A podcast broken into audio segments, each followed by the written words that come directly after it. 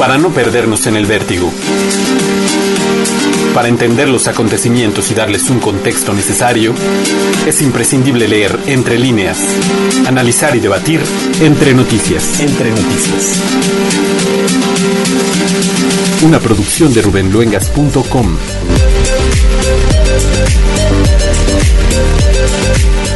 Estimados amigos, me da muchísimo gusto saludarles como siempre en esto que es nuestro podcast número 2 entre noticias rubenluengas.com. En el anterior nos quedamos con un sonido, una declaración de quien es el embajador de Colombia en Washington, en los Estados Unidos, el señor Francisco Santos.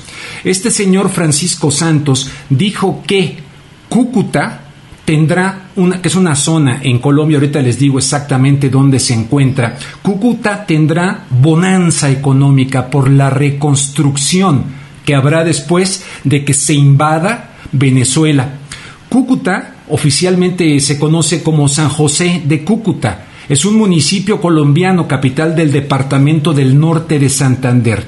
Se encuentra situado en el noriente del país sobre la cordillera oriental de los Andes y, evidentemente, muy cerca de la frontera con Venezuela. Entonces, la vez pasada, el embajador Francisco Santos, quien es primo del expresidente Santos y quien fue vicepresidente de Álvaro Uribe, dijo que miren, aquí vamos a sacar ventaja económica, esto va a tener una gran bonanza. Voy a reproducir aquel sonido para recordar lo que dijo y poner el tema en esta ocasión en contexto.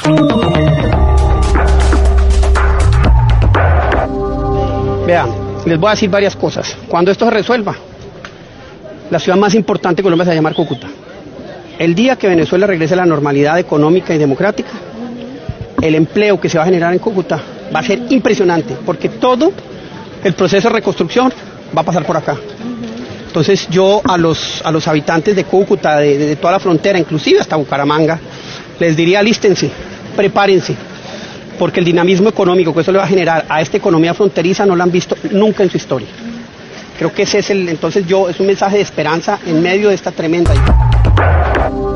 Ahí tienen ustedes lo que dijo el embajador Francisco Santos, quien por cierto en el 2018 dijo que todas las opciones deben ser consideradas y el régimen de Maduro debe ser presionado política, económica y estratégicamente en todos los niveles. Les quiero recordar que Colombia ha entrado a la OTAN la Organización del Tratado del Atlántico Norte, y que este señor embajador, que tiene información privilegiada seguramente de lo que puede pasar allá en Venezuela, él ha dicho que obviamente Estados Unidos y Colombia tienen las sillas más importantes en la mesa. ¿En qué mesa? En esta de presionar. Pero luego sale con algo que dice que el objetivo prioritario es restablecer la democracia en Venezuela. Ya les hablé la vez pasada del señor Elliot Abrams, quien ha sido el designado para restablecer la democracia en Venezuela cuando es uno de los halcones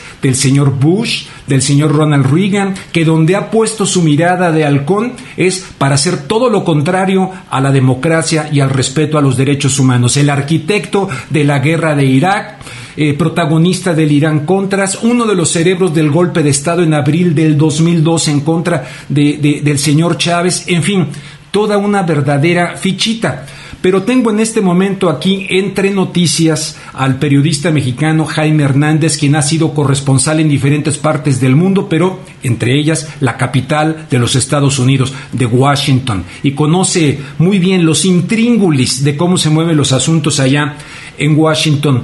¿Qué opinas del señor Francisco Santos, embajador de Colombia en Washington. ¿Cuál es tu opinión de esta postura evidentemente bélica y de sacar raja, de sacar negocio, de buscar que se beneficie esta parte de la geografía colombiana? Pues eh, muy probablemente a consta, no sé si de guerra civil, de invasión, de un, de un derramamiento de sangre en Venezuela. Bueno, eh, primero habría que decir, querido Rubén, que no hay que olvidar que desde la óptica de Washington, Colombia ha sido siempre el enfant chouchou, el niño consentido del hemisferio. Podría decirse incluso que Colombia es el Israel, es el equivalente a Israel en Oriente Medio eh, en la lógica del Departamento de Estado, Colombia siempre ha sido el Israel en América Latina. Eh, Washington siempre ha tenido a Colombia un poderoso aliado, es por cierto quien más ayuda económica recibe de Estados Unidos. Y en, bajo, en esta lógica, evidentemente, Colombia ha sido y seguirá siendo uno de los principales aliados en esta crisis de, eh, que se está produciendo en Venezuela. A mí lo que me preocupa es el embajador de Colombia en Washington, quien por cierto es un personaje eh, atrabiliario, famoso por, por salirse a cada rato del huacal. Eh, eh, Pacho Santos, como se le conoce, ha hecho estas declaraciones que el presidente de Colombia incluso ha tratado de, de minimizar, ¿no? pero lo que es muy cierto es que ha tenido un impacto ya en Colombia. Ya son muchos los periodistas, analistas que en Colombia están muy preocupados porque dicen que se está imponiendo la narrativa de la guerra. Y para eso ellos ya están viendo estas declaraciones de Pacho Santos como el, inicio de esta narrativa eh, que pretende justamente preparar a Colombia, convertirla en una especie de portaaviones para que se produzca desde ahí la ofensiva contra Venezuela. Y lo preocupante es que están utilizando, además de la defensa de los derechos humanos de Venezuela, la supuesta defensa de los derechos humanos de Venezuela, quieren utilizar como pretexto el tema de las guerrillas del Ejército de Liberación Nacional, que sabemos se mueven justamente en el departamento que tú acabas de citar, y precisamente ellos, desde la lógica del gobierno de Colombia, dicen, miren, vamos a matar dos pájaros de un tiro. Por un lado, ayudamos a resolver el tema de Venezuela para deshacerse de Maduro y al mismo tiempo nos deshacemos del problema de las guerrillas que supuestamente protege el gobierno de Maduro. Así es que esto es lo preocupante, realmente, que se estés preparando ya, Rubén, desde Washington, la narrativa y posiblemente los preparativos para llevar a cabo esta intervención. Oye, pero un escenario de guerra civil o de lo que sea, de invasión norteamericana, donde se pueda reproducir en el continente americano un escenario similar eh, a lo de Irak, a lo de Libia, a lo de Siria, es evidente que estos señores colombianos y este señor embajador Francisco Santos y el presidente Iván Duque debieran medirle el agua a los camotes, ¿no? Como decimos en México, debieran sopesar la situación porque ante un escenario de esa naturaleza nadie gana, por mucho que este señor Santos les quiera convencer de que Cúcuta va a tener un desarrollo económico tremendo porque por ahí va a pasar la, la, reconstrucción. Me parece una actitud bien miserable. Sí, yo creo que los análisis ya que se han hecho eh, en, algunos los, los famosos think tanks en Estados Unidos, los famosos eh, tanques pensantes, ya se advierte que eh, ante una eventual intervención de Estados Unidos en Venezuela, nos estaríamos enfrentando a una guerra que podría ser eterna. ¿Por qué? Por las dimensiones de, Venezuela, que es evidentemente mucho más grande que un país como Irak o Siria, y además la orografía, la geografía misma de Venezuela se prestaría para una guerra de guerrillas que se, convertiría en un quebradero de cabeza permanente para Estados Unidos y sobre todo para un vecino como Colombia que, no nos olvidemos, tiene un millón de refugiados venezolanos dentro de su territorio.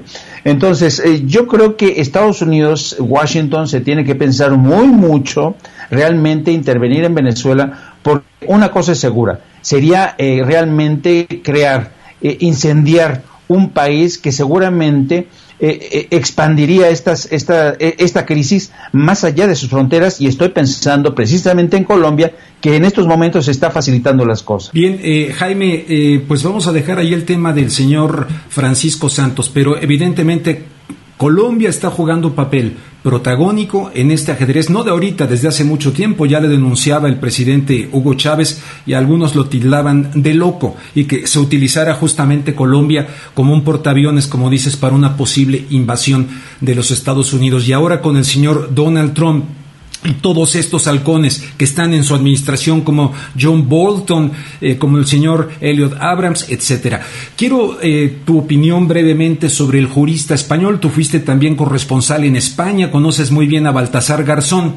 Baltasar Garzón este miércoles ha respaldado jurídicamente al presidente venezolano Nicolás Maduro, eh, cuyo gobierno ha calificado de totalmente legítimo a la luz del derecho y él ha cuestionado los países que han reconocido al autonombrado presidente de la Asamblea Nacional venezolana, Juan Guaidó, como presidente legítimo interino junto a sus representantes diplomáticos que ha enviado, por ejemplo, más adelante les voy a poner aquí entre noticias, les voy a poner a la reacción que ha tenido el ministro, el canciller de España, ante los periodistas que le están preguntando sobre el embajador que manda a España, Guaidó, casi se ríe, casi se ríe el señor este canciller español.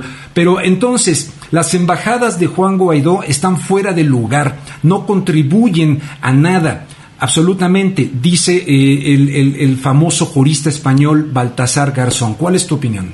Mire, yo creo que habría que escuchar a Baltasar Garzón, porque Baltasar Garzón, Garzón ha tenido fama, es un juez, un magistrado insobornable, que ha sido la voz crítica en muchos momentos eh, eh, realmente importantes de la transición democrática en España, pero el hecho de que Baltasar Garzón esté alzando la voz para advertir en la serie de ilegalidades que están este, cometiendo, te dice mucho de también de las contradicciones que se están viviendo y estamos viendo en España, donde por un lado tienes al gobierno socialista eh, apoyando y reconociendo a Guaidó, eh, ha sido, por cierto, uno de los más entusiastas a la hora de conseguir el apoyo de todos los gobiernos de la Unión Europea. Y por otro lado, tienes esta conciencia crítica del juez Baltasar Garzón. Yo creo que habría que escucharlo, Baltasar Garzón, porque si algo llega a ocurrir, nos vamos a acordar de estas palabras de Garzón advirtiendo no solamente sobre el peligro, sino sobre la ilegalidad que se estaría cometiendo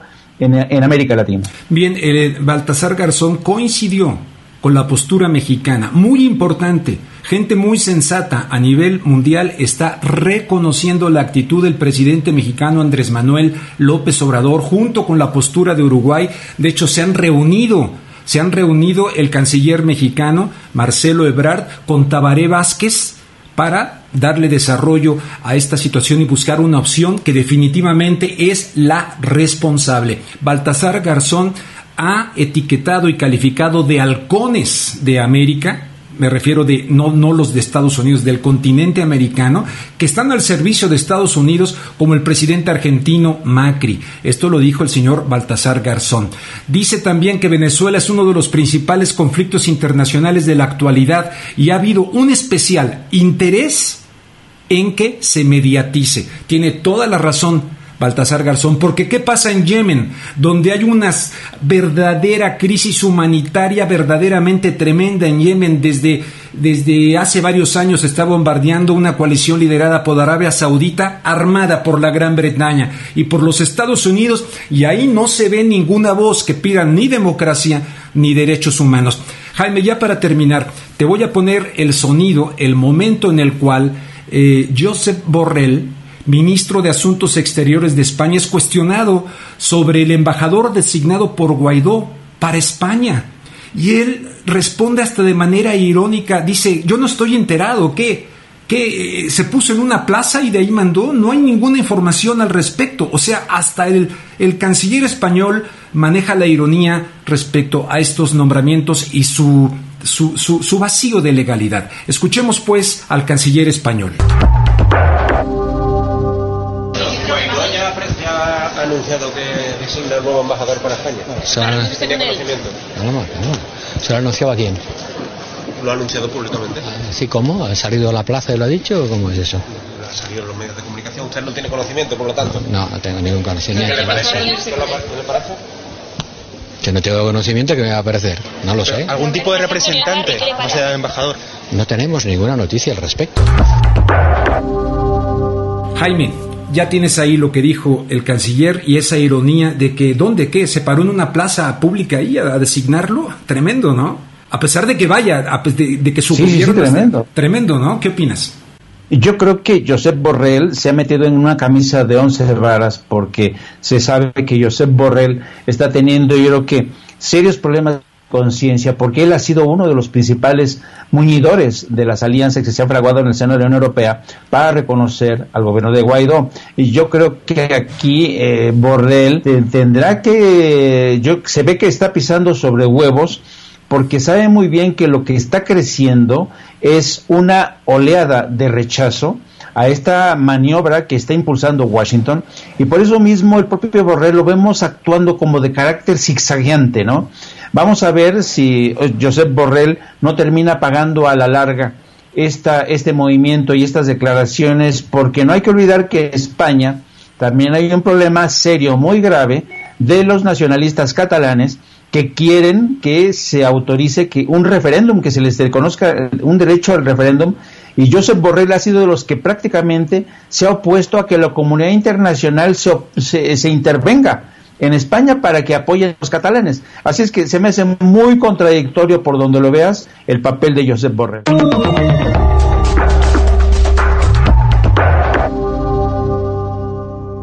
Muy bien, pues eh, es el periodista Jaime Hernández, quien ha sido corresponsal en España, ha sido enviado Afganistán, en Europa, en Bélgica. Yo lo conocí en Los Ángeles, California, luego se fue para Washington y por lo tanto, pues conoce muy bien cómo se manejan las cosas allá en la capital de los Estados Unidos y más en estos tiempos de amenazas bélicas. Una última pregunta, ¿tú crees que invada militarmente eh, Estados Unidos o de manera terciaria, eh, terciando el asunto, sin, sin poner marines dentro de territorio venezolano? Ya para terminar. No, yo creo que lo que está haciendo ahora mismo Washington, Rubén, es eh, granjearse el apoyo de todos los militares dentro del aparato militar de Venezuela. El, ejército de Venezuela es un aliado, puede ser un aliado muy poderoso y están tratando de encontrar aliados dentro de una institución que se está resquebrajando a pesar del llamado a la unidad del presidente Maduro.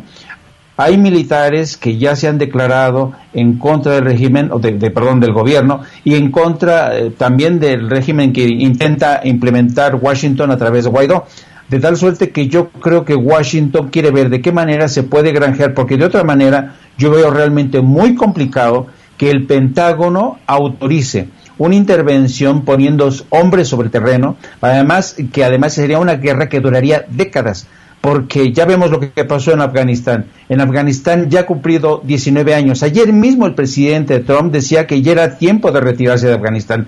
¿Tú crees que van a eh, eh, financiar una guerra de desgaste que les va a incendiar todo el hemisferio, yo lo veo muy complicado. Por eso creo que lo que van a buscar principalmente es tratar de buscar el apoyo de los militares venezolanos. De una manera consiguen evitar un baño de sangre pero la moneda está en el aire, nadie lo sabe. Muy bien, Jaime Hernández, te agradezco muchísimo esta participación aquí entre noticias rubenluengas.com en este nuestro segundo podcast para que se difunda amigos por donde ustedes quieran, por todos lados, para que se escuchen otras voces. Gracias, Jaime. Un abrazo. Bien, es Jaime Hernández. Amigos, pues ahí tienen ustedes eh, la situación de Colombia, los comentarios de, Jaime respecto al tema, la ironía del el ministro eh, de Exteriores de España, Joseph Borrell, y la paradoja en la que se puede encontrar, y desde luego también eh, Baltasar Garzón, muy importante. Entonces continuamos en este podcast entre noticias nuevamente dedicado a este tema por la trascendencia que tiene no solamente para Venezuela y América, sino en general para el mundo entero. Algunos creen, y lo dijimos en nuestro primer podcast, que evidentemente esto puede tener toda una repercusión para otros países. Yo me imagino, amigos, la presión que debe estar recibiendo Andrés Manuel López Obrador no se ha hablado últimamente nada de esto, pero sí, el señor Trump presionó directamente a España y a la comunidad económica europea y los otros le dijeron, sí, señor Trump, como usted este ordene, vamos a, reconocer al señor Guaidó, ahí levantando eh, la mano en una plaza pública, un tipo que recibió 90 mil, creo que fueron votos, 90 mil votos para ser elegido diputado de la Asamblea Nacional Venezolana, contra los más de 6 millones de votos que recibió, les guste o no, en estas pasadas elecciones el señor Maduro para llegar a la presidencia de su país. ¿Cuál es la columna vertebral de lo que hoy estamos planteando? El señor Baltasar Garzón el afirmar que no existe a la luz del derecho ni de las leyes legitimidad en el señor Guaidó y que es legítimo en cambio el gobierno de Nicolás Maduro. Estamos aquí entre noticias.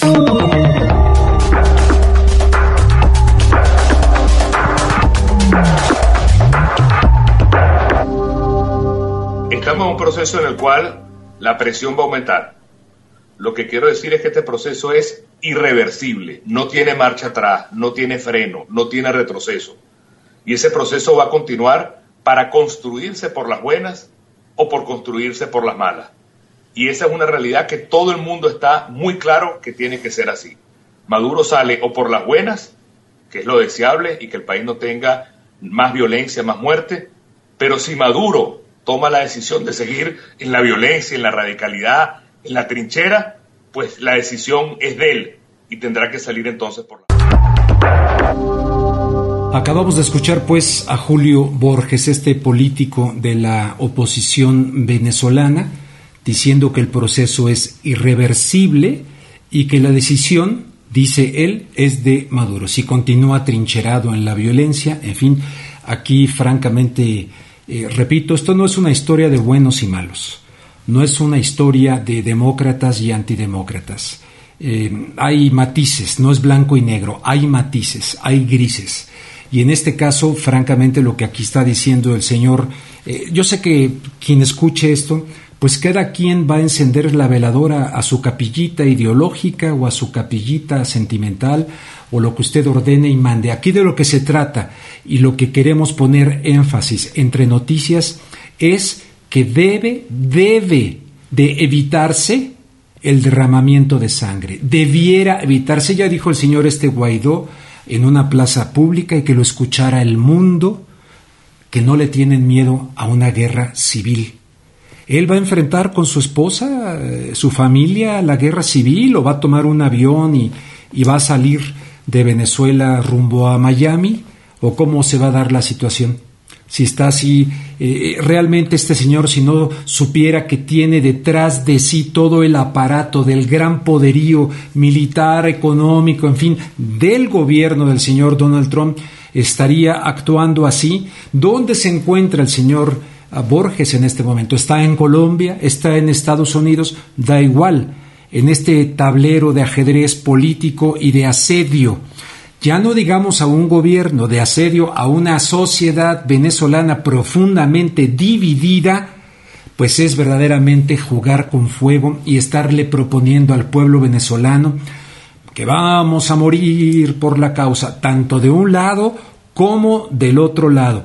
Por eso celebro celebro, y aquí no es adulación a nadie, lo celebro y quienes me han seguido durante años les consta, celebro la postura del actual gobierno mexicano de López Obrador de no eh, tomar una decisión de condenar, ni tampoco la otra decisión, sino de buscar realmente el diálogo, que muchos dicen que en este momento es imposible el diálogo. Pues qué demócratas, qué demócratas. Ahora bien, para ponerle un poquito más de análisis al asunto, no perdamos de vista que el próximo 13 de febrero, miércoles 13 de febrero, el señor presidente de Colombia, el señor Iván Duque, íntimamente vinculado a, Álvaro Uribe, eh, con un expediente bastante oscuro, diría yo, aunque yo sé que muchos colombianos se enojan. Me ocurrió allá cuando trabajaba en Los Ángeles en un canal de televisión. Uy, casi me matan cuando dije unas cosas del señor Uribe.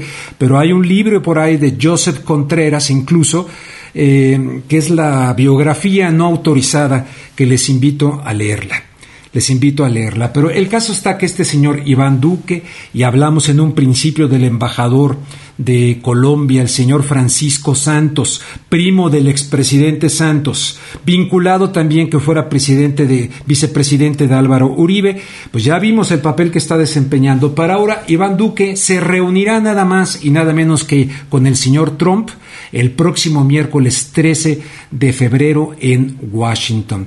Leo literalmente lo que reporta un diario colombiano. Como lo dijo el espectador hace dos días, el presidente colombiano Iván Duque se reunirá con su homólogo estadounidense la próxima semana. Esta reunión evidentemente es crucial.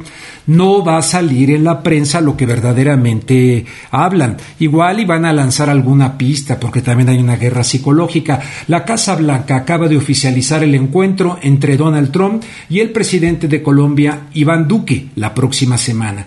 De acuerdo con un comunicado de la Casa Blanca, el presidente Donald Trump y la primera dama, la señora esposa del señor Trump, eh, Melania Trump, darán la bienvenida al presidente Iván Duque Márquez y la primera dama, María Juliana Ruiz Sandoval. Ay, como me encanta eso de que aquí en México ahorita no tengamos esta figura de, de primera dama y esas cosas, pero en fin.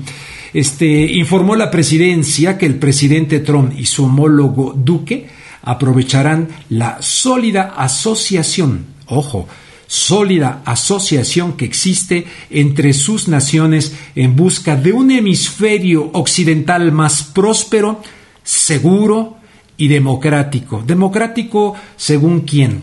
porque déjeme decirle que en Estados Unidos en las pasadas elecciones hubo cualquier cantidad, desde las primarias demócratas, hubo cualquier cantidad de chanchullos, incluso a nivel de, república bananera en contra de Bernie Sanders en el caso del Partido Demócrata. Déjeme decirlo.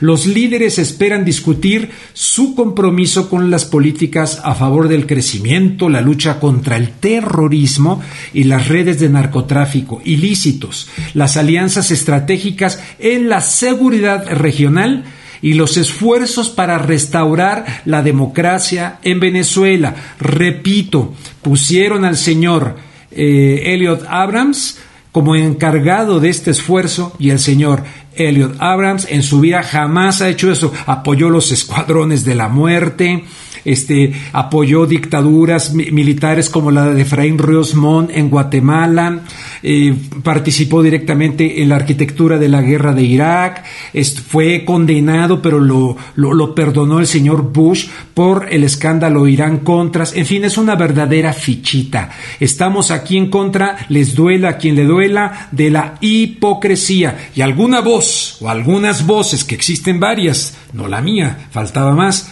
pero algunas voces tenemos que levantarla para decir en medio de todas estas patrañas por dónde va la cosa. Repito, no se trata aquí de estar haciéndole ni propaganda ni estar incondicionalmente firmándole un cheque blanco a nadie, en este caso al gobierno de Maduro. Pero estamos absolutamente en contra de esta patraña, de esta hipocresía, de la manipulación mediática. Lo viví ya en el 2003 en los, Estados Unidos con el tema de, Irak y la guerra de Irak. Muchos me mentaban la madre, señor Luengas, lárguese de aquí, es un wetback, es un... Me, decían cualquier tipo de tonterías. Bueno, se está repitiendo la historia. Es el mismo esquema, es el mismo esquema. Ya nos conocemos, conocemos, este camino. Hay un señor acá, Marco Rubio, el republicano Marco Rubio, que le llaman The Auster in Chief, The Auster in Chief el expulsor en jefe, ¿no? Porque él está moviendo mucho los hilos de esto. Este señor le dijo al periódico colombiano que a comparación del gobierno anterior en Colombia, el cual optó por mantenerse al margen de la situación en Venezuela, el gobierno del presidente Duque ha tomado una postura firme y clara en apoyo a la libertad de Venezuela. Yo les pido que piensen, eh, no, no que piensen como yo, pero que piensen. Y a los venezolanos que tienen una postura legítima de querer un cambio, y digo legítima porque sí, eh, todos queremos que se vayan renovando cosas, etcétera, pero les digo, mucha atención. No por la desesperación, ni por la manipulación mediática, ni por la profunda división, caigan en el error de permitir que entre hermanos vayan a estarse matando pasarán años o décadas de que se pueda revertir una profunda herida mortal y más odio todavía, inocular más odio, mientras, mientras, como no sé dónde escuché a alguien que decía, este, mientras los eh, estadounidenses pues se quedarán muy tranquilos eh, comiendo guacamole en el próximo Super Bowl y los muertos y los heridos, como en Irak, los mutilados, el estrés postraumático, el dolor profundo, de lo cual los medios de comunicación ya ni siquiera hablan. Bueno, no me quiero alargar porque tengo un, tengo un tiempo límite para poder presentar esto. Quiero agradecer mucho a Pastor Delgado en la edición de este podcast de Entre Noticias y desde luego a Jaime Hernández por participar en el mismo, quien él se integra también va a estar escribiendo eh, artículos, textos para Entre Noticias, el periodista Jaime Hernández. Les espero en el próximo y les pido, les invito eh, que me ayuden a difundir esto. Estamos empezando, es difícil abrirse camino en esto porque hay una saturación bárbara y esto pues es desde las catacumbas, como digo yo, ¿no? Desde las catacumbas, tratando de dar un punto de vista que espero que dentro de la cacareada democracia, que implica la libertad de expresión, Pueden estar de acuerdo o no, pero que se respete nuestra, nuestro derecho a dar nuestro punto de vista. Gracias. Una producción de rubenluengas.com. Conducción Rubén Luengas. Edición Pastor Delgado.